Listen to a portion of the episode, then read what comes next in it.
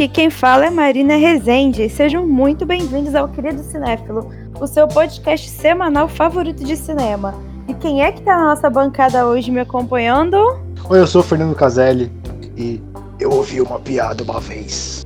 Um homem vai ao médico, diz que está feliz demais, diz que a vida parece alegre, conta que se sente otimista. o médico diz: o tratamento é simples. Ah, não, ah, não, não. O diretor Zack Snyder tem um filme novo no cinema. Isso deve deprimi-lo bastante. O homem se desfaz em lágrimas e diz: Mas doutor, eu sou o Zack Snyder. Boa piada. Todo mundo ri. Rufam os tambores. Por que que Começa o episódio. Que, imaginei que o Fernando não fosse fazer um textão dessa vez? Cara, Porra. o Fernando, ele, ele tá rachando, porque aqui ele tá no antro de fãs do Zack Snyder, véi. Eu, eu, eu vim pra provocar hoje mesmo. Meu nome é Gabriel Pinheiro e não sou eu que estou nesse podcast com vocês. São vocês aqui que estão nele comigo e eu vou falar muito bem do Zack Snyder. Gente, eu preciso te confessar algo pra vocês. Eu odeio HQ. É isso. Vai ser ótimo, vai ser ótimo, vai dar certo. Vai dar tudo certo. Hoje, nesse episódio especial do Querido Cinéfilo, a gente vai tocar uma das histórias mais sagradas da cultura pop. Nós vamos falar do premiadíssimo quadrinho de Watchmen, além, é claro, da série feita pela HBO e filme de Zack Snyder. Afinal, esse é um podcast de cinema, esse episódio vai pegar fogo. Ainda mais quando se fala sobre o polêmico diretor Zack Snyder. Mas antes, bora pro nosso giro de notícias e das suas mensagens.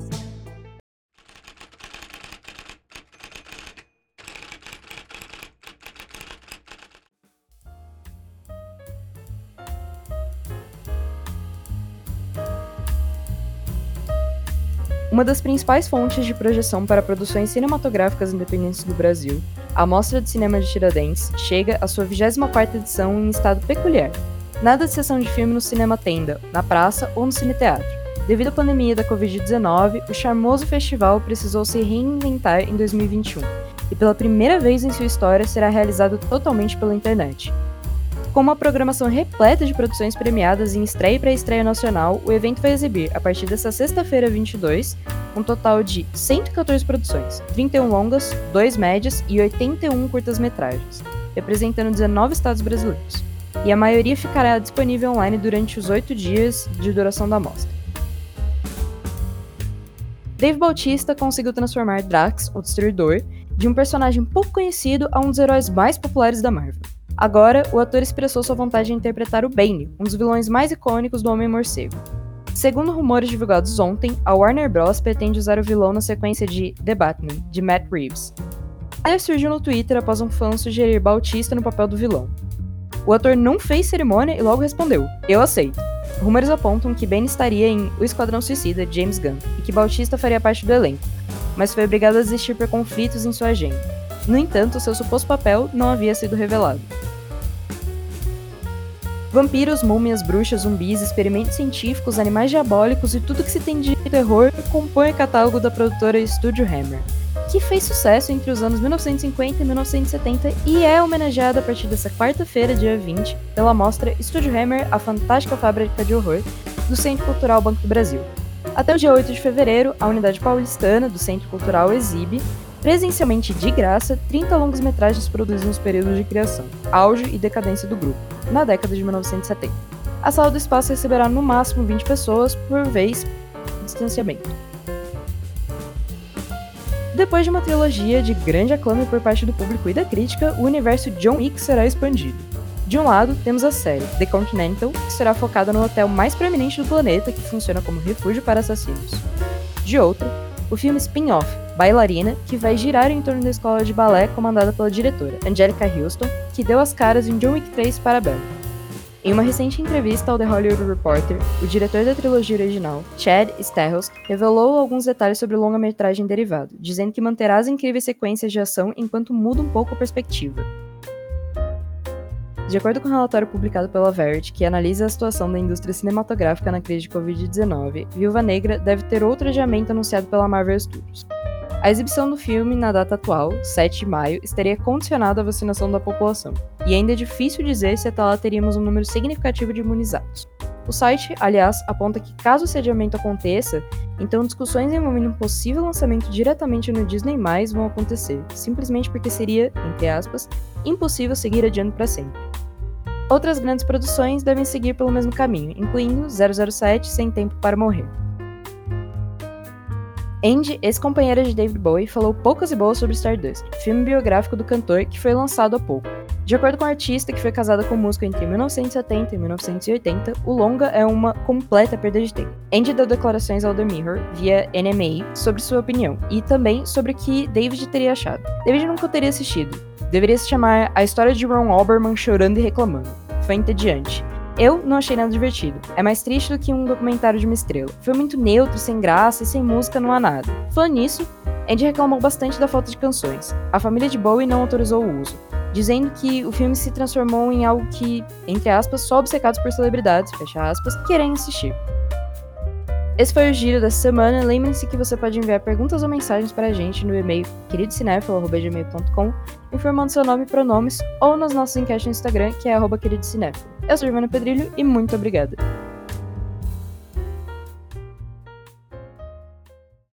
Então, Watchmen é uma graphic novel escrita por Alan Moore e ilustrada por Dave Gibbons, publicada originalmente em 12 edições mensais pela DC Comics entre 1986 e 1987. Watchmen é considerado um marco importante na evolução dos quadrinhos nos Estados Unidos e uma das responsáveis por despertar o interesse do público adulto para um formato até então considerado infanto-juvenil. Gente, vocês que leram e gostaram da HQ, o que vocês acham dela? Começa aí o, o nerdzão, fãzão do quadrinho aí. Cara, eu, eu posso dizer que, que Watchmen foi o quadrinho que despertou minha, meu interesse por, por histórias em quadrinhos. Porque até então eu só lia, só lia as coisas mais, mais otimistas. Aí um dia você vê essa história que é sobre a desconstrução dos heróis, a desconstrução do, da própria estrutura de um quadrinho e você descobre que pode ser melhor, sabe?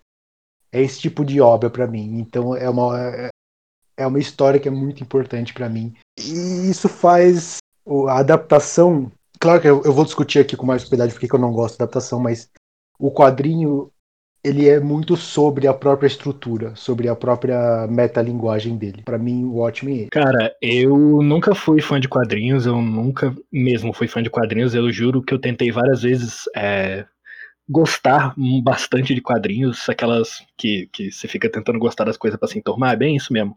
Só que fui amadurecendo um pouco, eu fui começando a ler coisas e eu comecei a gostar. Então, assim, eu peguei gosto por quadrinhos muito recentemente. Eu gosto de. As coisas que eu mais gosto de ler, por exemplo, eu adoro Hellboy, eu adoro Batman e eu adoro a, a principalmente as as graphic novels do Batman pós é, é, Crise das Infinitas Terras da DC. Então, é, a gente tem muitas histórias importantíssimas que aconteceram a partir daquilo lá. E aí eu descobri o Cavaleiro das Trevas. E aí eu, eu fiquei apaixonado por aquilo. E aí o pessoal falou: Putz, você precisa conhecer o Alan Moore. E eu já sabia que o Watchmen era um negócio assim, tipo, assombroso. Eu, eu era assombrado por Watchmen. Eu sabia que era um bagulho, tipo, maravilhoso. Tipo, é, é, é, como é que é o nome daquilo? É tipo, o pináculo dos quadrinhos é, existe um antes e depois de Watchmen, então eu sempre muito assombrado. Falei, cara, eu não tenho ainda maturidade para ler esse negócio. Eu preciso ler mais quadrinhos para poder chegar ao Watchmen. E aí eu cheguei ao Watchmen nessa pandemia. E aí eu falei, ok, tá na hora. E aí eu comprei a HQ, eu peguei o filme e a série. A série já tinha terminado. E aí eu tive uma overdose de Watchmen durante a pandemia e aí eu me apaixonei. E esse quadrinho realmente foi uma das coisas mais incríveis que eu já li, tipo... É, é foi isso que o Fernando falou, a metalinguagem, o jeito que ele, que ele, que ele faz para comentar os quadrinhos nessa HQ é sensacional. Eu gosto muito do Alan Moore, eu procurei outras coisas dele, depois eu fui ler o V de Vingança, eu achei incrível também. E é isso, assim, é, eu gosto muito de tudo relacionado a Watchmen. Spoiler do resto do episódio. Eu gosto de tudo relacionado a Watchmen. Todas as adaptações. Ai, gente, eu gostei muito do filme. Assim, a última vez que eu vi tem muitos anos, mas eu lembro de ter gostado demais. Vi a série de HBO ano passado, achei sensacional. E eu fui tentar ler HQ, né? Porque, nossa, era o meu sonho gostar do Alan Moore, porque eu acho ele um cara muito maneiro. Igual, por exemplo, Vez de Vingança também adoro o filme. E, e, é super cool você gostar de coisas legais como ótima, né? Só que assim, já ficando velho, começa a ligar menos pro que, que as pessoas vão pensar da gente, né? Então eu vou falar para vocês, cara, comecei a ler. Inclusive, eu tenho em casa uma edição linda que um amigo me emprestou sei lá quantos anos, eu nunca devolvi, ah, que coisa horrível. Gustavo, um dia eu te devolvo, prometo.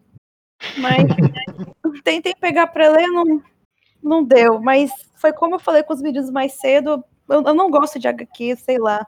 Para mim, o, o livro ou o cinema funciona muito melhor do que você ler uma história em quadrinhos. Eu acho, eu acho legal do, do, do Watchmen que ele, que ele é uma história que ela só para mim ela só funciona do jeito que, que foi pensada como um quadrinho. Por quê? Porque ele tem todo um subtexto de desconstrução do espaço-tempo. Sabe, o... tem, tem dois personagens que veem as coisas do mesmo jeito que um quadrinho. Tem o Dr. Manhattan, sabe, quando ele tá falando que ele, o passado e o presente e o futuro uhum. acontecem ao mesmo tempo para ele. É igual você ver um quadrinho.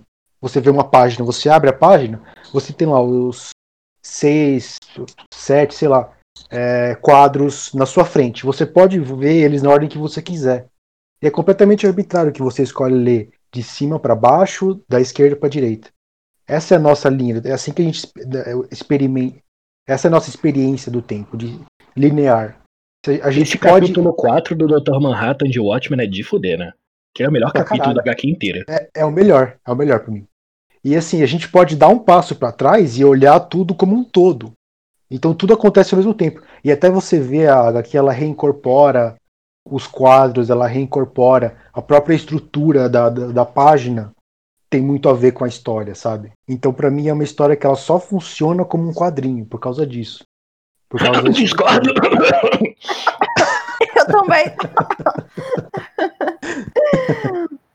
Calma Não, que a gente, vai chegar no, a gente vai chegar no filme e as coisas vão ficar tensas aqui.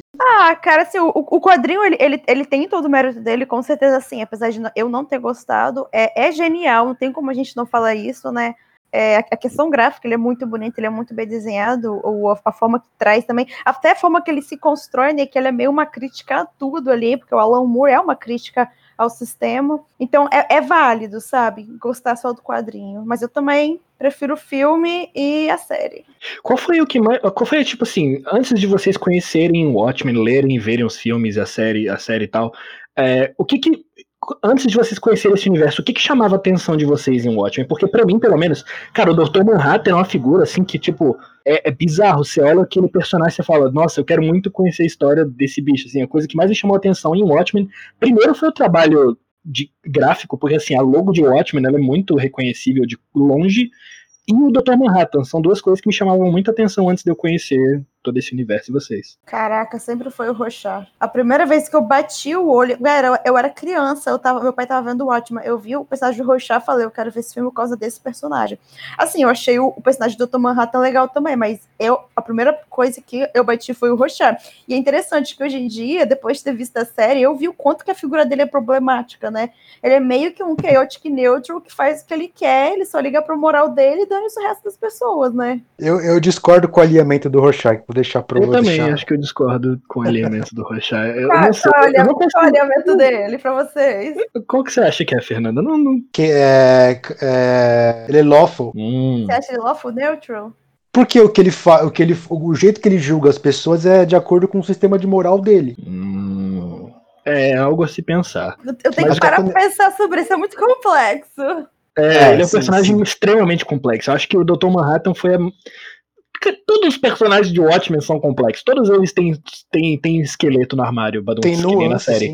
É, é... Eu, eu, sempre vejo muito mais o Rochar como assim, ele, ele não é uma pessoa que ele é a pessoa que está mais em busca da liberdade individual dele do que da ordem em geral, sabe? O Rochar que é literalmente preto no branco, né? Sim, não tem meio termo com ele. Ou você é bom ou você é mau, ou eu vou te matar ou você vai viver. Sim, e a, e a, forma como o personagem dele é tratado no, no filme, na, nos quadrinhos, é, como isso não nem sempre é uma coisa boa. Gente, quando vocês não conheciam o Watchmen, vocês achavam que tinha alguma coisa de, de relógio, que todo mundo tinha um relógio? Eu tinha esse pensamento esquisito de que o Watchmen é porque todo mundo tinha algum relógio, alguma coisa tinha a ver com o tempo. Ah, é, eu, totalmente. tem toda a questão do relógio o tempo inteiro, né? Relojoeiro, relógio, relógio, Sim, tempo. Tem a, tem a simbologia Ele, do relógio. É. É importante pra série. É igual, é igual a, a fonte amarela. Cara, esse, esse, essa, esse trabalho gráfico de Watchmen eu acho do cacete. A capa é, são sempre muito bem feitas, nossa senhora.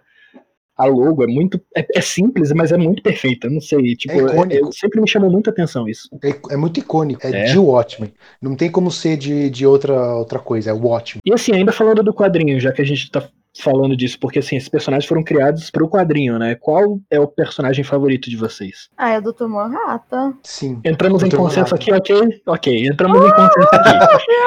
E sabe uma, sabe uma coisa interessante? Sempre que alguém fala qual super-herói venceria, de todos eu falo Dr. Manhattan. Ele só É, não quer eu- eu- lutar. Ah, Também. claro que ele faz absolutamente tudo que ele quiser, pô. Não, e eu o, acho legal o problema que, é que ele não quer lutar. exatamente, o cara ele pode destruir literalmente o universo, mas ele não quer, ele é uma good vibes, cara, isso é muito legal. O- acho que o comentário do personagem do Manhattan é que com o poder que ele tem, ele fica alienado. Ele fica completamente alienado da humanidade. Sim. E esse é o comentário do, do poder absoluto. Ele, Parando ele vem ao pensar- preço da sua humanidade. A gente tem vários comentários sobre várias coisas muito pontuais em Watchmen, né? A gente tem a figura do comediante, que é o cara que foi usado pelos Estados Unidos como arma, Vietnã e o cacete. Ele entrou muito nessa pira do, do Nixon, né? Que o Nixon é o presidente por sei lá quanto tempo no, no, É. no Watchmen, né? Ele, E ele tá no terceiro termo, é, e nu- nunca sofreu o impeachment. é, é o mandato dele, né? É. E a gente tem o comediante como essa figura, tipo, sei lá, anti. Quer dizer, a, a crítica é anti-Estados Unidos, né? Mas o Uhum. personagem é full on Estados Unidos. Sim, sim. Ele, ele, ele, ele é o que os Estados Unidos fala, seria. Tem até aquela cena no Vietnã que ele fala. É, eu acho que esse, esse país ia pirar se a gente perdesse o Vietnã. A, gente tem a Spectral, que tem toda a história da, da, da mãe dela ter sido estuprada pelo comediante na época dos Minutemen, né? Uhum. E também tem o- o- um comentário aí sobre é, assédio e abuso sexual que, que, o, que tem o Watchmen. A gente tem. Eu, eu, eu tenho uma dificuldade de entender qual foi a intenção do, do Dave Gibbons e do Alan Moore na, na questão do, do Coruja. O Coruja é pra ser um Batman, né? E. Tu acha? Sim.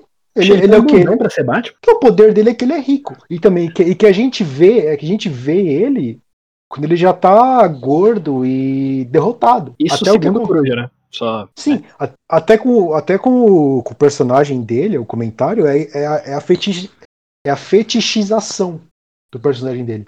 Até porque quando ele vai transar com a Lori, antes deles colocarem a máscara, ele não consegue, porque ele tá com a cabeça dele na, na era de ouro dele. É verdade, tem isso, né? Ele só se sente no. no como é que. Ele, In the completo, zone. né? É, É. ele só se sente Completo. completo com a, com a máscara, né? Tem até aquele sonho que eles tiram a pele deles e tá a Caraca. máscara por baixo. É verdade, ele praticamente virou o alter ego dele, né? Ele se perdeu naquela persona que ele construiu. E ele é outro personagem quando ele coloca a máscara. Ele é o comentário daquele, daquele cara que precisa disso. Por mais que ele minta pra ele mesmo. É, é uma coisa que eu gosto muito no Watchmen também, como ele ressignifica a ideia dos super-heróis, sabe? Porque, nossa, eu imagino que naquela época, quem tava ainda mais em alta, as pessoas estavam cansadas de verem as mesmas coisas, né? Porque os super-heróis e os vilões são pre- preto e branco total. É muito aquela questão do Exatamente. maniqueísmo. No Watchmen E- tem isso, né? Pô, a gente fala, eu gosto tanto de The Boys, só que eu penso, pô, o Watchmen fez isso. Nossa, The Boys é o Watchmen puro. é o Watchmen Sim. puro, cara. Assim, o Watchmen fez isso na década de 80, que, olha, se você tivesse um grupo com superpoderes, como eles seriam? Eles seriam isso, cara. Não seria Super-Homem, Mulher Maravilha, seria é, Coruja e Capitão Pátria. E, e, inclusive, o, o, essa, essa história, é, o Dark Knight e a Piada Mortal. Eu ia Elas falar juntas- isso, nessa época, todas essas HQs elas estavam tentando fazer alguma coisa diferente, né? se- não, essa- essas são as anti-obras dos anos 80. E por isso que nos anos 90, todos os heróis viraram Wolverine, viraram o Image Comics, que também é, é só esses quadrinhos violentos e escuros e não sei o quê. Deadpool, Mas- Arlequina. Sim, mas ninguém entendeu a mensagem de Watchmen. Eles só entenderam a estética, sabe? E qual que é a mensagem de Watchmen? É verdade. É um ótimo jeito de finalizar. Qual que é a mensagem de Watchmen, Fernando Caselli? Guru de Watchmen. A mens... O Watchmen não tem só uma mensagem. Mas Watchmen fala tem- a mensagem. Temos que Pra- fugir de lunas gigantes. Pra, pra mim, é como tudo pode ser construído, sabe? A mensagem de Watchmen. Como tudo pode ser uma mensagem. Até porque a, a discussão final não é uma luta com um super vilão. É, o último É, capítulo são, são os heróis discutindo o que, que eles vão fazer. O que eles vão fazer com essa verdade que eles descobriram. É, no caso, a gente tá falando do plano, da revelação do plano no final dos Imandias de trans, trans fazer alguma coisa pra surgir uma lula gigantesca em Nova York, né? Sim. Sim, é, é sobre acobertar a verdade para um bem maior. Mas também é sobre muito mais coisas. É sobre legado, é sobre super-heróis em si, é sobre como o poder corrompe, é sobre como as pessoas agem quando elas têm poder. É sobre a relação entre polícia e justiça também, né? Exatamente. O que eu acho que foi muito bem explorado pela série, by the way, melhor ainda do que nos quadrinhos. Ah! Mas a gente ainda vai chegar lá. Mas, mas, por exemplo, a série é sobre pessoas como agiriam se elas tivessem poder, mas por que, que o Dr. Manhattan não age dessa maneira? Pelo que aquilo que a gente comentou mais cedo, de que ele é tão poderoso, de que a realidade dele não é a realidade do planeta Terra? Sim, porque ele tem, porque poder ele vem a custo de humanidade. E o Dr. Manhattan ele tem tanto poder que ele, tá que ele totalmente se descola da humanidade. Ele é uma coisa à parte do, sei lá, da Terra, simplesmente. Sim, ele tem, Nada se aplica a, a ele. Até, na, até no final, quando ele tá falando com o, com o Rosiman Dias, ele fala, é, o que que, o que que a formiga mais inteligente é pro, pro um deus? Uma formiga. Algo assim. É. né? É, é, o, o Ozymandias fala, ah, eu sou o homem mais inteligente. Ele fala, tá, mas que porra é isso pra mim, sabe? Gente, e, e, o que que vocês assim, o Watchmen foi influência para muitas coisas, mas assim, é, o que que vocês acham que mais se desenrolou após a HQ naquela década de 80, ali quase chegando a 90? Ah, foi a, foi a era, foi a era dos quadrinhos de anti-herói, né? Então, se a gente tem o Wolverine hoje do jeito que ele é, é por causa de Watchmen. Eu acho que mais do que isso, o Watchmen ele, popular, ele popularizou, não, ele simplesmente mostrou uma nova forma de contar história em quadrinho. Ele simplesmente é. A, a graphic novels começaram aqui. Você não precisava mais comprar todo mês as edições da, do, do Homem-Aranha, porque de vez em quando saía uma história grandona de Homem-Aranha, você precisava ler só aquilo ali, sacou? Eram histórias mais fechadinhas entre si, você não tinha uma, uma coisa gigantesca que se, se, se perdurava por anos, assim. Histórias mais fechadas, mais nunca. Né? curtas, né? Que encontram uma conclusão dentro de si mesmos. É, revolucionou a mídia, basicamente. Completamente. Sim. Revolucionou a forma de você. Assim, ele revolucionou os quadrinhos no sentido de que foi permitido ter anti-herói, sabe? Igual você falou do Wolverine. Pô, o Wolverine é um anti-herói. É aquele personagem que, que foge do. do lofo, né? A gente tá falando de alinhamento. Sim. Pô, isso é muito legal, porque são aqueles famosos personagens cinzentos. Sim, que são importantes na, na, na, Pô, completamente. E é legal que eles até geram mais identificação, né? Porque, cara, eu não me identifico com a Mulher Maravilha. Queria ser ela, porque é maravilhosa, mas, véi, ela é perfeita. Eu não sou perfeita e eu tô aqui com isso. Mas aí, Fernanda, agora hum. ó, eu, eu quero que você me fale por que você não gosta do filme sem falar mal do Zack Snyder. Vamos entrar no filme? Ok. Vamos entrar no filme. Bora, Afinal, é um podcast bora. de cinema. Vamos lá, vou até instalar aqui. Oh, mas sem falar mal do Zack Snyder. Sem, sem falar, falar mal do Zack Snyder. Snyder. Beleza.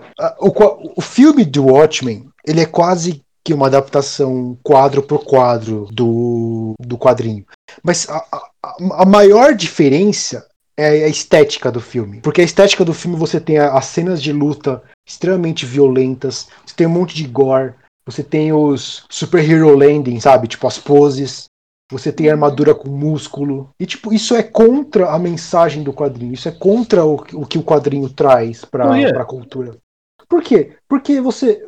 Qual, qual o uniforme do, do Coruja no, no quadrinho? Ele é, é, a pança dele, sabe? A pança e o óculos. Aí eles deixam o cara com, com músculo sabe? Porque, qual o problema disso? O, o problema é que a identidade visual do quadrinho tem um propósito.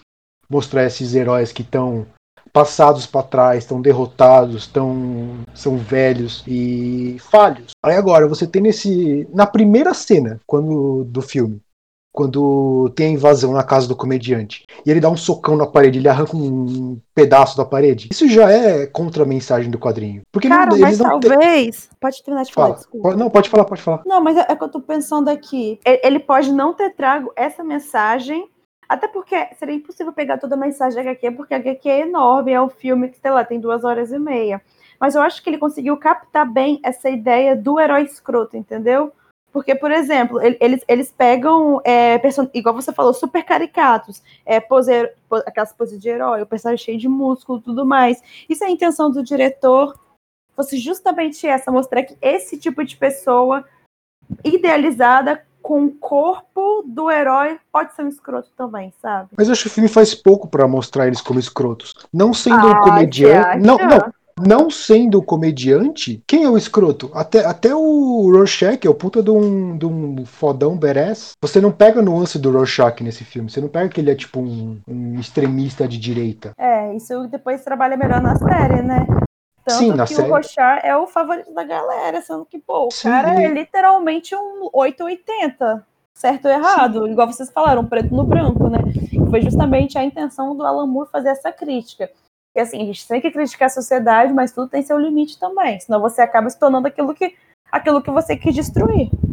Sim. Mas o, o Rorschach, o personagem do Rorschach, ele é um daqueles malucos de, de teoria da conspiração. Eu ia falar isso, é os caras que tem chapéu de papel alumínio. Sim. Você, te, você tá vendo aquele jornal, naquele jornal que ele manda o, o diário dele no final? Aqui é um jornal de extrema direita. É.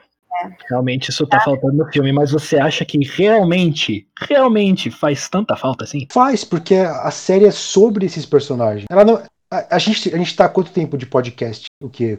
Uns 20 minutos? Nenhuma vez a gente falou da história. Quando se fala de Watchmen, se fala da- das coisas que são dela. São os personagens, são a estrutura, são a, o comentário. É pouca coisa que é a história. A história tá lá, sabe, na série. Inclusive que uma das coisas que eu menos ligo de- do- desse filme é a, a maior mudança que eles fazem, que é o final do, do Manhattan. É o final Sabe, diferente. Uhum. É, eu não ligo muito pra isso, porque eu acho que ia ser. Foi inteligente. estranho. Sim, foi, foi uma boa mudança. Mas pra mim, a, a pior mudança que fizeram, e pra mim o que condena o filme pra mim, é mudar os personagens da forma que ele fez.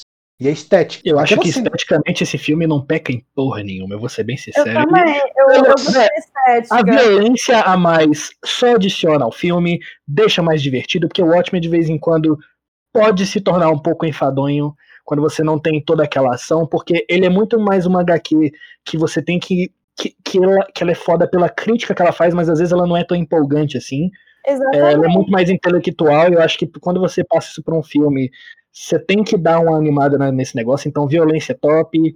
É, eu acho que a cena que você comentou do comediante, dele, do assassinato do comediante, que é a cena de abertura, é perfeita. Aquela cena é incrível. Eu não mudaria um dedo naquela cena. Na verdade, eu mudaria uma coisa. Eu deixaria Hum. um pouco mais clara, porque tá muito escuro. Ah, mas é problema do Snyder mesmo, né? Ninguém Ah, mas merece. aí é o Ou- Não filme podemos inteiro. falar do Snyder. Ah, não, não. Olha, olha, eu gosto do Snyder, mas tem que criticar o fogo de fazer cenário escuro, coisa feia, dá pra ver nada, cara. Bota É uma porque é pra ver no cinema, é Kino, é pra ver no cinema. Ah, não, vai, bota uma, uma- até uma lanterna de celular da jeito lá, sem condições. Eu acho que o estilo do Zack Snyder casou perfeitamente com, com a proposta de se fazer um filme de Watchmen, porque a gente tem que lembrar, o cara tava no, começando a, a despontar depois que ele fez a adaptação de 300, que, guardadas as devidas proporções, parece muito com HQ, aí vai de você se você gosta ou não da É. HQ, mas é bem fiel, e eu achei que Putz, é, quadro, é literalmente quadro por quadro dos quadrinhos, mas assim, essas diferenças básicas, assim, é muito pra quem tá apegado à parada da crítica do Alan Moore na HQ. Eu acho que pro filme acho que ficaria até muito inchado você prestar atenção na história, ser um filme que te entretenha e ao mesmo tempo ter essas críticas, porque putz, tem três versões de Watchmen no filme. Tem a versão de cinema, que tem, sei lá, uma hora e meia, tem a versão do diretor e tem a versão Ultimate, que tem 3 horas e 40, que foi essa que eu assisti, inclusive. A do diretor Cara. tem três horas cravadas, sem os créditos. Ô, Gabriel, eu concordo com você. Eu acho que a estética, a estética ficou muito legal. E que, e que, assim, cara, querendo ou não, o Zack Snyder é um diretor blockbuster. Se ele fosse fazer fielmente a série, vai, o filme seria um fiasco, porque a, a HQ é difícil de ler, cara. Não é uma HQ, como Sim. você falou, não é empolgante, não, é aquela, não tem aquela carga sentimental. É, é uma é crítica social foda mesmo, sabe? E É é, muito bem você- feito. É, é muito bem feito, mas é pra você ler aos poucos, com paciência, parar, absorver o que você leu. E, cara, filme é movimentação, não, não, não tem tempo pra parar pra fazer isso, entendeu? Porque, assim, poderia sim fazer, só que seria um filme de nicho, e ele queria vender um filme de herói, sabe? Ele, ele queria, tentou, assim, eu- a minha visão é que ele tentou juntar os dois, e eu gostei muito do resultado. Eu acho que, assim, realmente perde a essência em umas coisas da HQ, mas o que ele consegue ganhar em compensação vale a pena também. Tanto que, pô, o filme é É. muito bem falado em geral. Eu acho que é uma perfeita porta de entrada pra Watchmen. Tipo assim, a gente fala, ah, lê o HQ ou vê o filme. Cara, os dois são praticamente idênticos, mas eu acho que o filme ele serve muito melhor como uma porta de entrada do que a HQ. Eu, por exemplo, li primeiro a HQ, mas se eu tivesse visto o filme, eu teria ficado muito mais empolgado em ler a HQ. Nossa, o filme é muito mais Não, mas aí você, mas aí você ia ler, ler HQ e não tem, não tem superpoderes? E aí? Como assim? ah, você vai. Você vê o filme, vê essa coisa cheia de, de ação, uhum. gore, e as pessoas explodindo. Aí você vai ler essa HQ chata pra caralho. Você acha essa uma boa porta de entrada? Acho uma péssima porta de entrada pra, pra HQ. Eu acho porque você, primeiro, você é levado pela emoção, né, cara? Você sempre é levado pela emoção primeiro em qualquer coisa que você faça. É, não, você... E aí adicionar mais pra mim, entendeu? Por isso que eu falei que como porta, portas de entrada normalmente são pra bom, para bem ou pra mal, tá ligado? Mas elas são a porta de entrada. Eu acho que uma pessoa vendo o filme, ela vai ficar muito mais interessada em ler HQ. Porque se ela ler HQ primeiro, eu não sei se ela vai ficar tão empolgada em ver o filme, porque ela já conhece a história, já teve toda aquela carga dentro da cabeça dela de crítica do Alan e tal. Então, como porta de entrada funciona. Agora, se é pra bem ou pra mal, não sei. Nossa, Gabriel, eu vou ter que discordar de você agora, amigo, porque eu tô com o Fernando nessa. Eu acho a HQ uma porta de entrada legal pro filme e pra série, mas eu não acho o filme uma porta de entrada legal pra HQ. Tanto que eu vou, eu vou, me pegar de exemplo. Eu vi o filme e tentei ler HQ, eu não achei legal. Eu pensei, pô, foi é muito mais maneiro. O que eu acho que é uma boa porta de entrada é, praga que é a série, cara. Porque assim, mas até é injusto comparar a série com o filme, porque a série, pô, são oito episódios, são oito horas, tem tempo de trabalhar muito mais coisas, sabe? E eu acho que a série trabalhou então, muito bem as é, nuances que o Watchmen trouxe. São nove episódios, então, cara, são nove horas. Então, uhum. você tem Sim. tempo de, de conseguir ser mais lento, entendeu? Tanto que tem partes mais lentas na série, mesmo assim são legais, porque o ritmo dela é diferente, mas realmente, tipo, não dá pra gente exigir um ritmo muito sério num ritmo de filme que são duas horas e meia. Cara, eu acho que as coisas que eu não gosto do filme são aquela cena de sexo entre o Coruja e Espectral é, é, é, é, assim, é desconfortavelmente grande. Uhum, eu gostei da cena de sexo. Cara, ela. Não, tudo bem, ela tem que estar tá ali, é porque ela existe na HQ, mas, cara, ele demora muito para acabar aquela cena, tá ligado? Demora muito mesmo. E, e, assim, é um pouco desconfortável. Eu não sei se é porque na versão que eu vi, lembrando, eu vi a versão Ultimate. O filme tem 3 horas e 40, não sei quanto a mais a cena é do que a versão do cinema, sacou?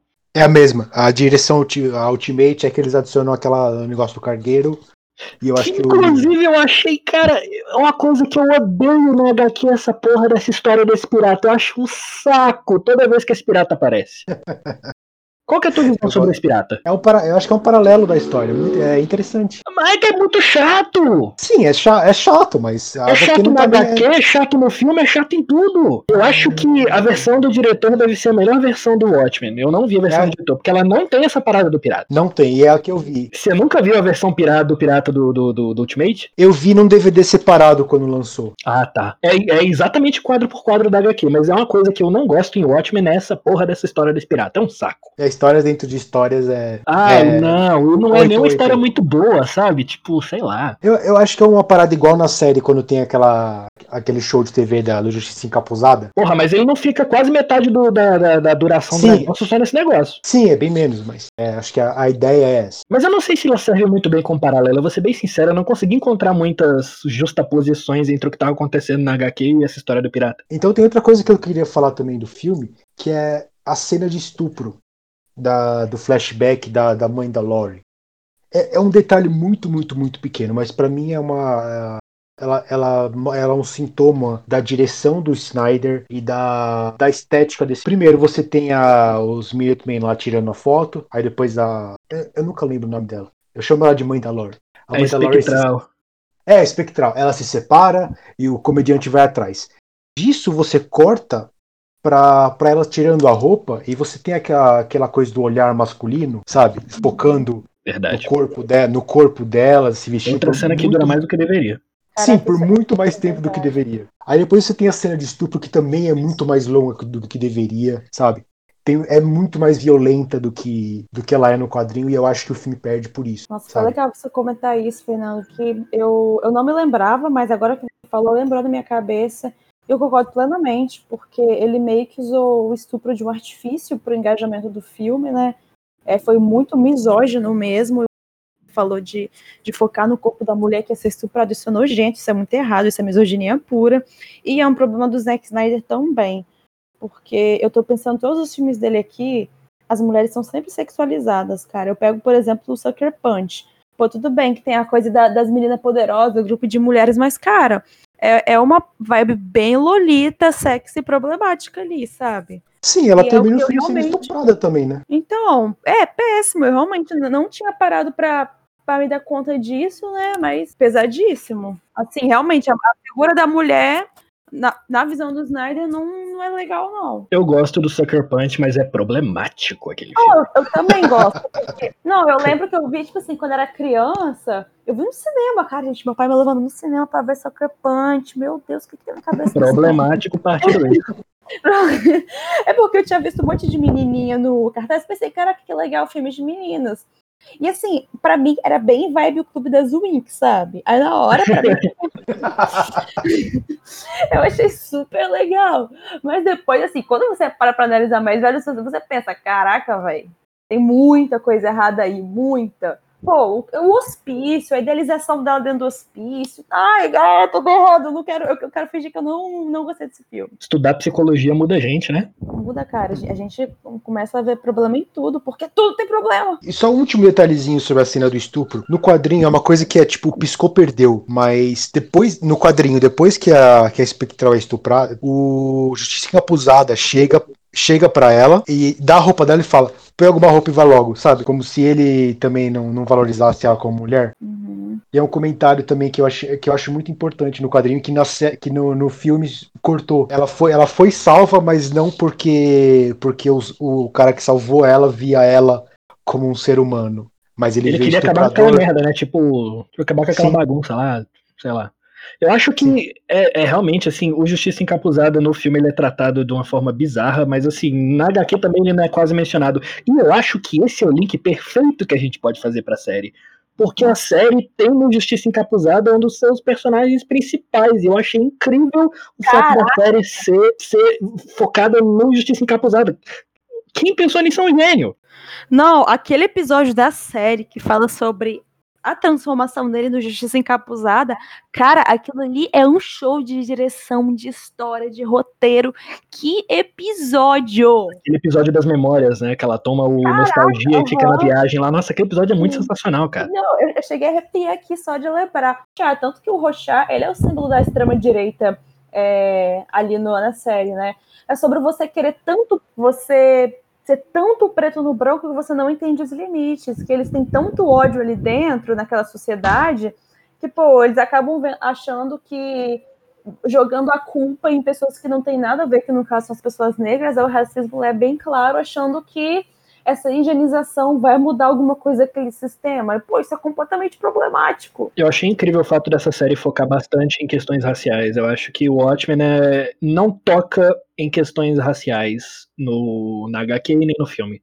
Eu acho que esse é, um- é uma coisa que não foi tocada por nenhuma das duas adaptações. Quer dizer, a original e a adaptação, e eu acho que é perfeito. É, é perfeito. É a continuação óbvia da, da crítica do Alan Moore. Eu, eu vou dizer que essa série não entende os personagens do Alan Moore, não entende o mundo e vai contra tudo. Mas eu vou dizer que eu, eu gosto do, do episódio da, da nostalgia e do episódio que é focado no Looking Glass. Eu achei um O ótimo Looking episódio. Glass é um ótimo, é uma ótima adição no universo do Watchmen, cara. Eu vejo Sim. o Looking Glass sendo tão importante pra Watchmen como foi o Rorschach, cara. E eu acho o episódio, o episódio dele até melhor até o final. Até, até o final, quando eles mostram o vídeo do 12 Mandias, que ele gravou no dia seguinte, Sim, Uhum. sim. eu achei completamente absurdo. O, o Mas absurdo em que Ozymandias, sentido? o Ozymandias, ele matou todo mundo que trabalhava pra ele no, no quadrinho. E no, fi, no filme não mostrou. Mas ele matou todo mundo que trabalhava pra ele. E ele só não matou os heróis porque ele, ele sabia que ele podia convencer eles a não contar a história. E por que, que ele. e Por que caralhos ele gravaria um vídeo pro presidente de 30 anos depois contando o que ele fez? Sabe? É, é- é contra o personagem, é contra o que ele fez, é contra a história. Eu acho. Eu não gostei. E eu acho que, que é uma, uma, uma mudança fundamental do personagem e do mundo. Eu também, eu também podia falar tudo que eu acho de errado com o Dr. Manhattan, com a, a, a Nossa, eu espectral. achei que o Dr. Manhattan ficou intocado. Tipo, é o Eu Dr. Manhattan, cara. Eu acho que não tem nem diferença nenhuma. É, pegou bem a essência do que ele é mesmo, aquele cara. Eu achei perfeito. Porque a, a série, a série, a série começa com. Começa bem a série. Eu, eu adoro os três primeiros episódios. Que eles vão te jogando um monte de coisa bizarra e não explica. Porque a série não tá nem aí de explicar. Mas depois, quando a série começa a introduzir um monte de conceito, um monte de coisa da HQ, vira 80% diálogo expositivo, sabe? E a- até, até na. Eu não entendi foi porra nenhuma até o último episódio. Sim, Inclusive, muito eles, bem eles- escrito, muito bem planejado. eles- Porque, nossa, tudo é explicado depois no final. Você entende tudo. Então, é explicado sim, mas faz sentido? Não. então, você tem todos esses personagens com planos maquiavélicos, e a, a partir do quarto episódio eles começam a explicar os planos, a vomitar os planos, até, até no ritmo que o último episódio, falta 20 minutos, eles ainda estão explicando as coisas. Ah, mas eu achei necessário, porque eu não tava entendendo era nada. Sim, mas, mas por que fazer isso ao invés de fazer uma série que é, tipo, mais contida? Por que jogar todas essas bolas no ar e não conseguir pegar nenhuma delas? Ela pegou todas, cara. Pegou o caralho! Tudo que foi introduzido, que você ficou confuso, foi explicado. Eu tenho certeza disso. Não, eu não tudo. tô falando, não tô falando, eu tô falando que eu não entendi. Eu tô falando que a série faz um mau trabalho de expor. Ah, você disse que é tipo aquele show me, don't tell me. Sim, eles ficam o Ah, tempo entendi. inteiro falando, falando o que tá acontecendo, o que eles estão fazendo, ao invés de mostrar. Até porque eu adoro aquele episódio do, do Looking Glass, por quê?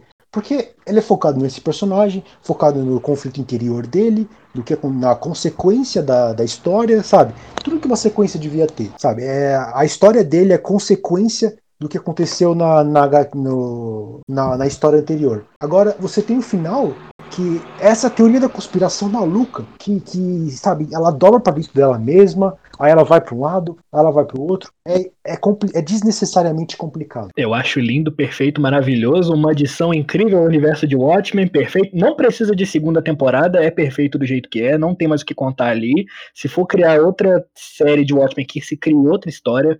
Mas eu achei que, beleza, realmente você não entende bosta nenhuma quando você tá assistindo, mas no final tudo fica muito claro. Poderia ser menos expositivo é, por diálogos e mostrar mais, mas eu achei incrível, fiquei de queixo. É incrível e eu achei que o Dr. Manhattan não, não, não, não ficou diferente do que a gente conhecia, eu achei que ficou incrível. Eu achei, na verdade, que a gente perdeu um pouco do que era a, a Espectral. Por que diabos ela pegaria o nome do Blake? Mas o, o personagem dela é o único que gostei na série hoje, que, que eu acho Qual que foi o problema, Fernando? porque, porque ela, Você tá querendo Porque dar ela- hate de graça, eu tô vendo. eu tô falando que eu gostei. A única coisa que eu achei esquisita, você gostou. Co- co- Como, assim? Ela, ela é um personagem que, que é, demonstra que ela tem que ela é, é um personagem que ela tem conflito interno. Todos eles têm conflito? Ah, não, eu achei legal Mas- o espectral também. Eu achei legal também. Sim. Fez sentido Ela ela já-. Não, assim, Eu meu adoro é ela ter pegado a- a- a- o nome do Blake, que foi o cara que estuprou a mãe dela. Tipo, É, esse é o meu problema com, com essa personagem. Tipo, foi e a partir daí eu já comecei a ficar meio com o ranço dela. Mas ela, mas ela é muito mais do que isso. Eu sei, mas é, primeira eu impressão adoro- que vale. Eu, eu adoro o cinicismo que ela tem. Que é uma coisa que vem do É comediante também. condizente com, com o pessoal do, da- da- do grupo dos heróis, né? Assim, se você ficasse mais velho e visse o que você viu, você ia ficar cínico também. O meu problema com a série é que eu acho que ela vai meio ladeira abaixo, sabe? Eu acho que, assim, com exceção do, do- dos episódios do Luke Glass e do Justiça Abusada, que eu achei muito bons, a série começa no ritmo muito bom e vai decaindo um pouco. O final me deixou a desejar, sabe? Tanto que no começo eu tava vendo loucamente, eu pensando, cara, série boa, mas acabou, eu fiquei tipo, tá. Era assim, eu acho que não fez jus ao que, o que eles passaram pra gente no começo, sabe? Todo aquele mistério, toda aquela tensão, aquele conflito. Você lá, sabe quem, é o, quem, é o, sabe quem é o showrunner desse, dessa série, né? Quem? O Damon Lindelof, de Lost. Nossa, explicado por que o final é tão ruim, então. Vocês acharam ruim mesmo? Eu gostei demais do final. Eu achei que eles deram um final pra história do Dr. Manhattan, mais ou menos, né? Eu achei muito bom, cara. Nossa, é, é absurdo demais, cara. E, e o, o plano daquela, da, da, da Lady True é, é muito bizarro, é muito absurdo, depende de muita coisa. É, não, tem muita falha nos planos desse pessoal mesmo, isso é verdade. Pô, mas a mulher é completamente lunática também. E, e essa, e, é- e essa é a sequência de uma história que tem uma, a melhor frase de um vilão que eu já vi na minha vida, que é o Ozymandias falando. Você acha que eu ia explicar esse plano pra vocês tivesse uma chance de vocês fazerem alguma coisa? Eu já fiz isso 35 minutos atrás. Falando em Ozymandias, o que vocês acharam duas imandias dessa série. Eu achei perfeito! Ah, eu achei maravilhoso, cara. Pegou perfeito. personalidade. Não, aquele ator casou muito Eu esqueci bem, o nome agora. Jeremy É Irons. Jeremy Irons, isso. Ah, cara, eu, eu chamei o, o- o planeta que ele tava de planeta perda de tempo. Ah, para. ah, para. Aquela, mano, todo aquele rolê dele nas, fazer as crianças nascerem e depois virarem os servos dele, eu achei aquilo muito sensacional. Mano, a pessoa que teve essa ideia é um gênio, mano. Ai, gente, eu fiquei, eu fiquei bolada com aquilo, tá? Fiquei bolada com aquilo. Caraca, que cenas horríveis. Eu jurava que naquela era que ele tinha botado os fetos no forno ele ia comer, não que eles estavam crescendo. Ai, é muito, é muito escroto, velho. Eu fiquei com tanta pena dos clones. Véi, ele literalmente fez um. Ai, ai, aquela cena que ele faz o. Na lua com o chamado Locus, os corpos dos clones. Eu falei, ah, mas tá de sacanagem comigo. Cara, eu achei Assim, no muito final de bizarro. tudo, o que vocês acharam da, da série como uma adaptação e expansão do universo do Ótimo? Ah, achei Lixo, muito bom, zero, zero de 10. Lixo, horrível. Matem Amo, quem fez e oito enterrem os aqui. vídeos. Eu achei incrível. Ah, duas coisas são as melhores coisas dessa série. O Homem Lubrificante. Eu vou falar já que eu amo o Homem Lubrificante. Eu queria ver um spin-off dele. E a trilha sonora. A trilha sonora é foda. Também, Que é do- uma pessoa mesmo, não. Muito boa, sensacional. Que Que é do É Trent do- Reznor, né? The Trade Nurse e do Articles Ross. Maravilhosa. Ai, eu, eu tô ouvindo Trent até agora. Reznor é foda. Eu, eu, eu tô ouvindo até, até. Eu comecei a ouvir até essa trilha sonora, é muito boa.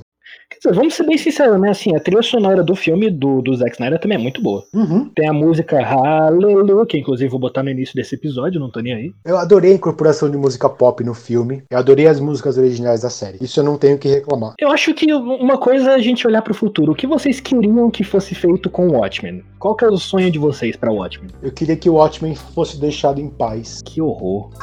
Outra série. Outra série, eu penso também a mesma coisa. Acho que outra série com outra história, expandindo ainda mais o universo, é muito bem-vindo. Até pra mim, uma, até uma continuação pra mim, eu viria numa boa, tá? Eu acho que o que eu desejo pra Watchmen é um episódio de choque de cultura. Eu acho que seria incrível. Tá, eu, eu vou ter, eu vou concordar. Fica aí pro pessoal aí fazer um episódio de choque de cultura do Watchmen. Quem precisa de choque de cultura quando você tem querido cinéfilo? Ah, Ah, meu Deus. E o querido cinéfilo dessa semana vai ficando por aqui. Fique ligado no nosso site oficial e em nossas redes sociais para mais conteúdo do querido cinéfilo. Textas toda sexta-feira ao meio-dia e podcast toda sexta às 10 da manhã. Lembre-se que você pode enviar perguntas ou mensagens pra gente através do e-mail queridocinéfilo.gmail.com informando seu nome e pronomes ou nas nossas enquetes do Instagram, que é arroba queridocinéfilo. Tchau, gente! Obrigado por estarem conosco mais uma semana. Espero que vocês tenham gostado e que vejam a série. Tchau, tchau pra todo mundo. Eu quero, eu quero ver e-mails sobre a sua opinião de Watchmen, que eu, eu não quero ser o único que não gosta. Snyder Cut chegando heróis. E não se esqueça de vigiar os vigilantes, hein? E vamos dividir os vigilantes. A equipe do Querido Cinéfilo é formada por André Germano, Fernando Caselli, Gabriel Pinheiro, Giovana Pedrilho, João Cardoso e Marina Rezende.